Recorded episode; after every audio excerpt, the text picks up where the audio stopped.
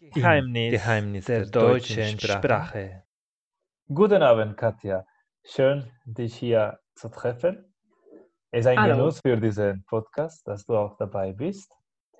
Und jetzt kommt die berühmte Frage von diesem Podcast. Wie geheimnisvoll ist die deutsche Sprache aus deiner Sicht? Hm. Interessante Sprach, äh, Frage, weil als du mir erzählt hast über, diese, dieses, über dieses Projekt, das äh, geheimnisvolle deutsche Sprache und so weiter, für mich do, geheimnisvoll ist was anderes. Ich weiß nicht, ich verbinde diese Adjektiv jetzt nicht unbedingt mit deutscher Sprache. Ich finde, deutsche Sprache ist eine schwierige Sprache, wobei äh, es wird auch übertrieben. Äh, Menschen lernen Chinesisch, Menschen lernen Japanisch und man kann Deutsch auch perfekt lernen. Ich finde, es ist nicht so ganz geheimnisvoll. Meiner Meinung nach, man muss einfach fleißig sein, man muss einfach Zeit investieren und die Sprache lernen. Und viele machen das nicht. Ich zähle leider auch zu solchen Personen, die hier schon so lange leben und viel besser Deutsch sprechen könnten. Und man muss einfach machen. Und ich finde, äh, deutsche Sprache ist eigentlich jetzt vielleicht nicht die einfachste, aber hat auch keine riesigen Geheimnisse. Man muss nur Sachen memorisieren. Irgendwas, das vielleicht wie bei jeder Sprache macht keinen Sinn. Man muss einfach wirklich merken und wissen, das ist so, das ist halt die Regel und anders geht nicht. Aber geheimnisvoll würde ich jetzt nicht sagen. Also du würdest das so annehmen als Übung macht den Meister. Äh, wenn, du das, wenn du das mit anderen äh, Fremdsprachen, also du bist ja Sprach, begabt, also bist talentiert in mehreren Sprachen, wie zum Beispiel ja. Spanisch. Wie würdest du das als Prozess vergleichen? Also war es für dich schwieriger, einfacher, reibungsloser, Deutsch zu lernen? Im Vergleich zu den anderen Sprachen? Ah, zu einer anderen Fremdsprache, genau. Hm. Ich denke, es war schwieriger, aber das liegt wieder an mir. Das ist, ich bin äh, diejenige, die einfach Schuld daran hat weil irgendwie, wo ich Spanisch gelernt habe, war ich viel motivierter, komischerweise. Ich hatte viel mehr Interesse für die Kultur und ich habe natürlich auch Interesse für deutsche Kultur und wollte mich auch integrieren. Es ist ganz wichtig, Sprache gut beherrschen zu können, um eine richtige oder anständige Arbeit zu finden. Aber irgendwie, ich bin selbst schuld, dass es nicht so reibungslos ging wie bei der anderen Sprache, würde ich sagen. Äh, mir fehlt immer noch der Fleiß. Das ist mein also Problem. Die, die Haltung macht ganz viel aus. Aber ja, jetzt natürlich. haben wir eine Gelegenheit, mit diesem Podcast motiviert ranzugehen, oder? Auf jeden Fall. Nach der ersten Einführung, jetzt sind wir gespannt auf den ersten Teil dieser Prüfung. Und zwar, es geht mit diesem Vortrag los. Und ich bräuchte von dir, Katja, dass du mir ein Thema vorschlagen würdest? Mhm. Thema, was ich dir vorschlagen möchte, äh, hat mit Ablehnung zu sein. Ich denke, man sollte, okay, aber hör, hör bis zu Ende. Also es hat mit Ablehnung zu sein und zwar, da, dieses Thema habe ich äh, von unserem Pack-Up Night Event, weil wir posten täglich äh, solche verschiedene Sachen zum Event. Könntest du ein bisschen für unsere Zuhörer ein paar Eckpunkte über dieses, diese Veranstaltung? Kann ich natürlich machen. Das ist ein Event. Äh, Ursprung äh, war in Mexiko. Da hatten sich ein paar Freunde getroffen und dann haben sie einfach angefangen zu reden über eigenes Scheitern. Und irgendwie, sie haben das so interessant gefunden, dass man eigentlich weltweit, man redet immer über den Erfolg. Wie schön das ist, wie wichtig das ist, nach vorne zu gehen und so weiter. Aber keiner redet über das Scheitern und wie wichtig eigentlich Fehler sind. Und genau dazu, äh, diesem Thema äh, ist unsere Veranstaltung gewidmet sozusagen, dass die mhm. erfolgreichen Unternehmen über eigenes Scheitern erzählen und daraus Rest des Publikums ziemlich viel lernen kann. Und äh, wir machen jetzt aktuell Werbung zu unserem nächsten Event, das am 25. November um 19 Uhr äh, online stattfindet, ist kostenfrei. Also ihr Und, habt das äh, gehört am 25. November. Genau, genau, um 19 Uhr via Zoom. Man kann sich absolut kostenfrei registrieren und teilnehmen. Normalerweise, es gibt auch Events, wo man dafür zahlen muss. Bei uns ist es kostenfrei. Und ich bin jemand, der für Publicity quasi verantwortlich ist, für äh, für, bei Twitter und Instagram und da poste ich regelmäßig Manifesto. Und es gibt einen Satz oder zwei Wörter, die mich sehr interessiert haben und fasziniert haben, dass quasi man soll keine Angst haben und ab, äh, keine Angst haben, abgelehnt zu werden. Weil das ja, man kann da, daraus auch viel lernen. Aber jetzt, David, du bist dran und du musst erzählen. Was verstehst du oder was, welche äh, ähm, Bilder, welche Gefühle bei dir äh, dieser Satz hervorruft, abgelehnt zu werden. Oder man soll keine Angst haben, abgelehnt zu werden. Perfekt. Ich danke dir sehr. Auf jeden Fall, ich würde euch allen laden, diese Instagram- und Facebook-Seite zu folgen. Das wäre von diesem Fuck Up Nikes Frankfurt. Aber jetzt zurück zu dem Thema. Lass es mich kurz nachdenken. Vielen Dank für den Vorschlag. Ich werde mich in den nächsten Minuten mit dem Thema abgelenkt zu werden beschäftigen. Zuerst mhm. möchte ich aber eine Einleitung, in der ich die springenden Punkte, die ich vortragen werde, erzähle. Und zwar, mhm. die werden sein, denn die Hinsicht von abgelenkt zu werden, die Erwartungen, die man auf eine Handlung hat, Darüber hinaus möchte ich den kulturellen Hintergrund von dieser Ablehnung berichten und mhm. die Alternativen, die sich daraus ergeben, um von einer Ablehnung einen Erfolg bzw. einen Gewinn zu machen, bezogen auf diese Veranstaltung, wovon wir davor gesprochen haben. Abschließend mhm. werde ich über meine persönliche Erfahrung berichten. Zuerst ist, ist es wichtig zu wissen, dass wir uns ungefähr 10.000 bis 20.000 Mal am Tag entscheiden müssen. Das fängt schon mit der Motorik an, also wo sollen wir den Fuß treten, die Kraft einsetzen und entsprechende Entscheidungen sind immer unser alltägliches Brot. Einige Entscheidungen aber sind in der Gruppe zu gestalten und dabei, es kann sein, dass einige Entscheidungen oder einige Prozesse, Kompromisse nicht akzeptiert werden. Hm. Dann entsteht diese Ablehnung. Eine Ablehnung wird in den westlichen Ländern als Versagen wahrgenommen, da äh, unsere Kultur viel mit Dis Diskretion und mit Anerkennung geprägt ist. Und dann wollen wir nicht äh, diesen Feedback oder diese Rückmeldung bekommen, darum wir nicht ein Ja, sondern ein Nein erhalten haben. Mhm. Darüber hinaus äh, ist es noch zu erklären, dass wir diese Ablehnung ganz viel anders verstanden bzw. wahrgenommen. Aus meiner Sicht sind Fehler unabdingbarer Teil eines Lernprozesses. Das heißt, sei es in einer Sprache, sei es beruflich, sei es in einem Hobby, man wird lediglich aus Wiederholungsversuche eine Tätigkeit, eine Handlung, ein Prozess beherrschen. So sind auch einige moderne pädagogische Ausrichtungen gelegt. Leider wird es aber so interpretiert, dass man nicht über Fehler reden sollte. Das führt mhm. dazu, dass man sich wenig austauscht und man schambesetzt ist, wenn man einen Fehler gemacht hat.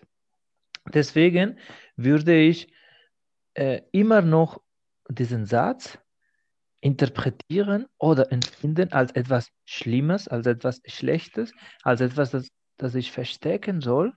Mittlerweile, seit ich in einem anderen Land wohne, wo ich viele neue Umstellungen machen musste, habe ich auch sowohl beruflich als auch privat damit bin ich damit umgegangen, auch Fehler zu kommunizieren und dabei auch Hilfe zu suchen. In dem Sinne, wenn ich abgelenkt worden bin, dass ich einfach eine Erklärung, dass ich einfach ein, dass ich versuche dabei einzuhaken, um das Beste daraus zu machen, um Verbesserungsvorschläge einzuholen, damit ich mich weiterentwickeln kann. Aus meiner mhm. Sicht ist eine gute Methode, sich Netz zu Netzwerken, also Netzwerke aufzubauen, mit dem Ziel, über abgelehnte äh, Prozesse oder abgelehnte Entscheidungen sich auszutauschen, damit man in der Zukunft das besser nachvollziehen kann und daraus das optimieren kann, sein eigenes Verhalten oder seine eigene Handlung. Ein Beispiel wäre zum Beispiel die Stammtische wie Fuck Up Nikes, die bereits seit Jahren Menschen mit das Bedürfnis, verschiedene Erfahrungen zu teilen oder sich auszutauschen, sich anzieht. Und dafür bin ich dankbar, dass ich solche Projekte kennengelernt habe, weil das hat dazu geführt, dass ich einfach eine andere Vorstellung habe, was ist, abgelehnt zu werden. Ich bedanke mich für die Aufmerksamkeit und bin natürlich offen für Fragen deinerseits, Katja. Mhm. Ähm, ich bin erstmal äh, fasziniert, dass du so frei und so schön gesprochen hast, weil wir haben darüber davon nicht gesprochen. Das ist ganz spontan. Ich habe das Thema einfach so gerade auf, den Tisch hingelegt, dass du so super erzählt hast. Erstmal von meiner Seite großen Lob. Dann Danke dir. Ich hoffe, dass dem Lehrer auch so gefällt. Bestimmt, und jetzt bestimmt. die Frage. Warte mal, also ich bin nicht so spontan wie du, obwohl äh, ich bin schon lange in Deutschland, aber ich muss, ich brauche auch ein bisschen Zeit, mir Gedanken zu machen, um eine Frage zu stellen, weil du hast ja so viel erzählt. Du hast so viel gesagt. Hm, was meinst du, mit der Zeit bist du dann reifer geworden, in dem Sinne von dieser, mit der Ablehnung besser umgehen zu können? Das früher war es für dich schwerer gewesen und jetzt siehst du es anders. Du siehst das eher wie Möglichkeit, äh, des Wachstums, Möglichkeit, eine neue Erfahrung zu sammeln. Meinst du, es gab eine Entwicklung bei dir innerhalb dieser Zeit? Ich würde es auf jeden Fall zustimmen. Ich gehe davon aus, meine Erwartungshaltung war auch so, dass ich äh, unbedingt über alle so Prüfungen ein 1 plus haben sollte mhm. und dass deswegen Fehler einfach nicht erlaubt waren. Also ich bin jemand, der zum äh, Perfektionismus neigt.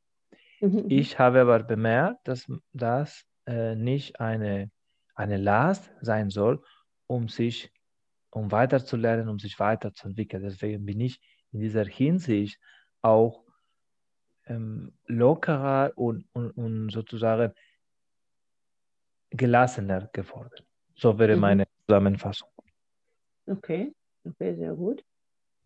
Und Kannst du kurz vielleicht ein großer Verkauf oder ein großes Beispiel des eigenen Scheitern jetzt nennen, wo du sagst, okay, das war schwer für mich, das war schlimm, aber ich bin dankbar, dass ich diese Erfahrung gemacht habe und ich habe sehr viel daraus gelernt. Kannst du ganz spontan einen Fall nennen?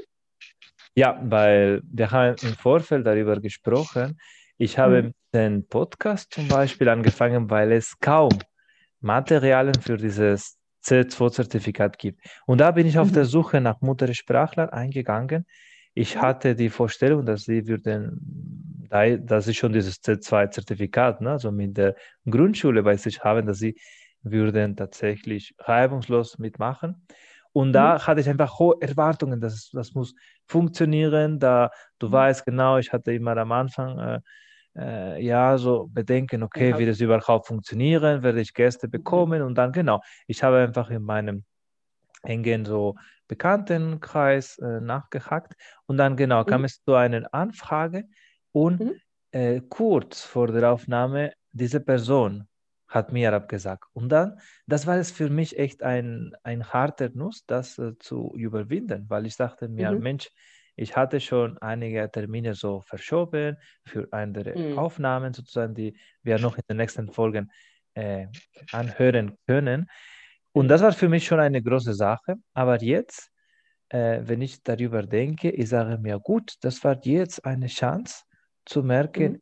ja, das Format wird nicht allen ansprechen, aber ich mhm. muss äh, für die nächsten Folgen wirklich das Beste, also mich so äh, konzentriert äh, da, dabei zu sein, damit mhm. einfach andere Zuhörer, andere Studenten auch davon profitieren können. Das ist ein bisschen so meine Flamme oder mhm. mein, ja, meine Leidenschaft, damit mhm. diese initiale Ablehnung, was mich so für meine Planung durcheinander gebracht hat, mhm. dazu mhm. führt, dass ich jetzt konzentrierter auch bei dem bei der Auswahl zum Beispiel, auch bei dieser Mitteilung, was ich mit diesem Hörbuch vorhabe, einfach das mhm. differenzierter, das präziser mache, damit es nicht zu solchen äh, ja, chaotischen Situationen kommt. Also das mhm. heißt, ich sehe da an meinen Eigenteil von äh, dieser Ablehnung und ich werde daran arbeiten. Was mhm. der andere okay. Teil kann ich das jetzt nichts nachhaltig ändern. Und im Endeffekt es geht mir darum, okay, diese Aktivität, die ich jetzt mit dir mache, ich will das so reibungslos und einfach so anziehen, gestalten, damit einfach mehr Leute von sich aus, genau, einfach äh, weitermachen oder mitmachen. Mhm, mhm, mhm. okay, okay. Gut. Prima, wir hätten dann diesen Teil soweit abgeschlossen. Wir machen jetzt weiter zum Teil 2. Ja. Vielen. Dank dir. So, also äh, meine Meinung äh, zum Thema, das ich vorgeschlagen habe. Ich, ich, habe mehrere Meinungen. Ich bin einer der Unterstützer der Verschwörungstheorien. Ich habe auch, wie gesagt, mehrere Positionen. Eine davon, äh, wenn wir denken, dass dieser Virus gar nicht so stark ist, wie man denkt, dass man das nur dafür benutzt, als quasi Lokomotive und Wirtschaftskrise zu steuern, damit Wirtschaftskrise zustande kommt. Viele Länder die zum Beispiel von Exporten oder von Tourismus leben, natürlich haben jetzt eine riesige Stagnation. Zweite, dass es äh, dieses Virus tatsächlich natürlich, es existiert, es ist stark, aber wurde vielleicht äh, künstlich auch gemacht. Das ist nicht von Natur her äh, passiert, sondern irgendwo in einem Labor, in einem Labor hergestellt wurde, um ältere Generationen einfach loszuwerden, die jetzt nicht ins Sozialsystem einzahlen und so weiter. Das und äh, genau, also die zwei, zwei Sachen und wie man damit umgeht, dass man quasi Menschen einsperrt, Menschen natürlich in westlichen Ländern, in Industrieländern, wie in Deutschland zum Beispiel, haben jetzt nicht so schlimme Probleme, äh, außer geistige Probleme. Natürlich, dass du hast Sozialstaat, du hast dein Geld trotzdem, du musst jetzt nicht äh, am Hungernot leiden. Und es gibt viele andere Länder, wo Sozialstaat nicht stark ist, wo viele Mehrheit der Bevölkerung in einem informellen Sektor tätig ist. Dann sterben sie nicht von Corona, sondern von Hungernot. Und das ist nicht in Ordnung finde ich. Deswegen meine Meinung ist immer, oder meine, mm, mein Vorschlag, es mag hart klingen, natürlich, wenn es deine Familie betrifft, aber entweder die, die arbeiten müssen, um ihre Familie unterstützen zu müssen, die müssen raus, sie müssen arbeiten, so wie gehabt. Die, die sich leisten können, sollen zu Hause bleiben. So, und natürlich mu muss man Hygieneregeln behalten, trotzdem auch darauf achten, Hände waschen und so weiter und so fort. Aber man kann nicht monatelang Menschen zu Hause einsperren. Das geht nicht, finde ich.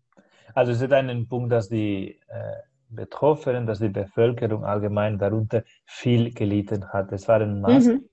die tatsächlich auch jede Regierung überfordert haben, sei es in dem Ausmaß zum Beispiel oder mhm. den, in den Einschränkungen, die, da, die nicht damals gedacht sind. Ich habe in meinem Alltag zum Beispiel zu tun mit vielen Leuten, die jetzt äh, unter Kurzarbeit leiden und in meiner mhm. Heimatstadt in Stuttgart sind die Preise sehr hoch und mhm. bei dieser Abkürzung von diesem sozialen, äh, von diesem Einkommen, das heißt 60 Prozent bekommen sie aktuell als soziale Leistung, können sich tatsächlich diese Wohnung nicht leisten. Das heißt im Endeffekt, das führt zu einem Durchbruch von unserem sozialen Leben, von unserem Alltagsgestaltung. Inwieweit mhm. ist das schon äh, mit dem Virus beschleunigt worden? Ist es mhm. nicht so, dass es war schon eine äh, schwierige Art, nachhaltig zu leben. Ich kann mhm. mich zum Beispiel daran erinnern, wenn du jetzt äh, darüber gesprochen hast, über Labor und so weiter. Das mhm. letztes Jahr haben wir uns viel beschäftigt wenigstens in den Medien, mit dem Thema äh, Klimawandel oder mhm. Nachhaltigkeit oder äh, dass man so die Arbeitsbedingungen von diesen Entwicklungsländern verbessert, mhm. also von diesem Massenkonsum, mhm. Massentierhaltung. Jetzt ist genau. alles so richtig im Vordergrund. Das finde mhm. ich tatsächlich schade. Ich sehe nicht aber deinen Punkt ein, dass die, dieser Virus in einem Labor erfunden worden ist, weil das mhm. wäre tatsächlich, äh, also von diesem Blickpunkt, man würde davon ausgehen, dass man äh, so ein Viertel oder ein Drittel oder wie auch immer es alles äh, ausgehen wird, äh, der Bevölkerung infizieren möchte. Also so mhm. weit kann ich es mir nicht vorstellen, dass diese chinesische Firma weit gehen wollte. Also ich gehe eher davon aus, von diesem Prinzip, dass es ging eher um Ignoranz, um Dummheit, aber nicht als mhm. Beabsichtigung, als, als mhm. äh, äh, schlimme, ne, nicht als, als, als, als böse Absicht oder als, als mhm. Vorsicht, dass es gemacht worden ist. Was würdest du mhm. dazu sagen, inwieweit diese Auswirkungen äh, zurück, zurückzuziehen sind. Das heißt, inwieweit können die Alternativen eine Verbesserung beitragen dazu? Verbesserung in wie, äh, wo genau? Eine Verbess Verbesserung, wenn man merkt, okay, du hast berichtet, dass du kannst nicht die äh, Menschen drei, vier Monate lang einsperren. Wenn jetzt Lockerungen dazu zustande kommen. Wie äh, schätzt du das ein? Wäre es möglich, dann äh, mit einer Rückwirkung, mit einer Rückführung der Maßnahmen ein, ein, besseres, einem, ein besserer Zusammenhalt zu erreichen? Also hat das noch Lösung, was jetzt passiert ist in den letzten drei Monaten aus deiner Sicht? Ja, natürlich, natürlich hat es noch eine Lösung, äh, weil je länger die Menschen zu Hause eingesperrt werden, desto Natürlich ist es auch von anderer Seite positive Sachen für die positive Seite für die Natur, wo die ganzen Fabriken runtergefahren wurden oder vielleicht nicht ganz, aber die, die jetzt nicht so wichtig wären. Äh, das ist für diese Geschichte von Klimawandel, das war auf jeden Fall positiv. Und es gab auch viele Menschen, die sich auch in der Phase neu erfunden haben. Man kann nicht sagen, dass es alles schlimm war, aber fast in jeder Situation kann man was Positives finden. Und Menschen sind so auch gemacht äh, oder kreiert worden. Das äh, Mensch kann sich an alles adaptieren. Ich bin auch deiner Ansicht, dass wir sehr anpassungsfähig sind. Das ist aber tatsächlich eine neuartige Situation. Wie siehst du das denn? Was? Das ist einfach eine neue Situation. Wie ist dein Eindruck? Also wie wird es in den nächsten Monaten gehen? Also du bist aktuell, hat sich angehört, unzufrieden mit dem aktuellen äh, mhm, mhm. Handlung der, ja. der Krise.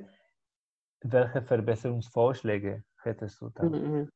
Na, wie ich schon gesagt habe, ich finde, ähm, es kann nicht sein, dass wenn diese ganze Entwicklung der Vakzine jetzt jahrelang in Anspruch nehmen sollte, dass Menschen jahrelang zu Hause sitzen müssen. Wobei uns ja in Deutschland geht ja viel besser, abgesehen davon, dass es jetzt von wirtschaftlicher Lage besser ist und auch, dass es nie so strikt war wir haben keine Ausgangssperre gehabt, mindestens den größten Teil der Städte oder der Bundesländer. Deswegen, es nervt einfach diese Maske immer tragen zu müssen. Und ähm, ja, das ist eigentlich Hauptgrund. Das, oder man hat gewisse Einschränkungen. Ähm, man darf jetzt in großer Mehrheit der Menschen sich zusammentreffen und so, aber es ist trotzdem nicht so schlimm wo woanders. Und ich finde, wie ich schon gesagt habe, es soll weitergehen die Menschen, die Angst davon haben, sie, die sich das leisten können, sollen ruhig zu Hause bleiben. Alle anderen, die rausgehen möchten, sollen, müssen, sollen das tun, aber natürlich unter Vorbehalt, dass sie äh, Hände viel öfter waschen, versuchen Abstand zu halten und so, weil man kann, wie gesagt, nicht zwei Jahre lang zu Hause sitzen und warten, bis sich was findet. Das Problem ist, dass einige Länder, ich denke jetzt zum Beispiel an Brasilien, wo ungefähr 10% der Bevölkerung, wir reden von 20 Menschen, keinen so richtigen Zugang auf frisches äh, Wasser, auf sauberes mhm, Wasser haben. Also ja. wo diese Hygieneregeln nicht eingehalten werden können, mhm. wäre mhm. es äh, nicht gerecht, dass reiche Länder, so wie zum Beispiel Deutschland, da mhm. mehr investieren würden oder dass die ersten Impfungen da geliefert wurden, um mhm. Eine äh, deutliche Vorantreibung der Pandemie, das heißt, dass die Entwicklung schneller vorbei ist. Mhm. mhm. Ja, aber, aber was kann man sonst machen? Weil die Menschen, die genau in Brasilien oder anderen Ländern, äh, wenn sie zu Hause sitzen und sonst informell tätig sind, dann haben sie kaum Hilfe von der Bevölkerung und sie äh, sterben, weil sie kein Essen haben, weil sie kein Geld haben. Ich weiß es nicht. Ist es nicht besser, rauszugehen? Die, die es, wie gesagt, es macht hart klingen, die, die sterben müssen, werden auch sterben. Dann stellt sich die Frage, genau, woran man sterben muss. Aber ich glaube, ja. wir können eventuell einen Kompromiss finden mit oder ohne Verschwörungstheorie und wir mhm. das eventuell das Krisenmanagement so bei der eventuellen zweiten Welle oder so bei der nächsten Herausforderung besser gemeistert wird. In diesem Sinne, die zehn Minuten sind jetzt vorbei. Vielen Dank für deinen Beitrag, Katja. Und wir Gerne. hoffen, dich wieder zu hören und auch dich wieder zu erleben in anderen Beiträgen von Geheimnis der deutschen Sprache. Möchtest du etwas unserem Publikum noch mitteilen? Nur, dass ich immer wieder gerne dabei sein werde. Vielen Dank für die Einladung. Es hat Spaß gemacht, mit dir zu quatschen. Kurzer Nachtrag nach Feedback von den Zuhörern. Sowohl die Meinungen von den Gästen, in diesem Fall Katja als auch von mir, entsprechen nur einer Prüfungssituation und nicht unsere persönliche Ansicht. Vielen Dank für das Verständnis. Weitere Folge findet ihr in redcircle.com Geheimnisse der deutschen Sprache.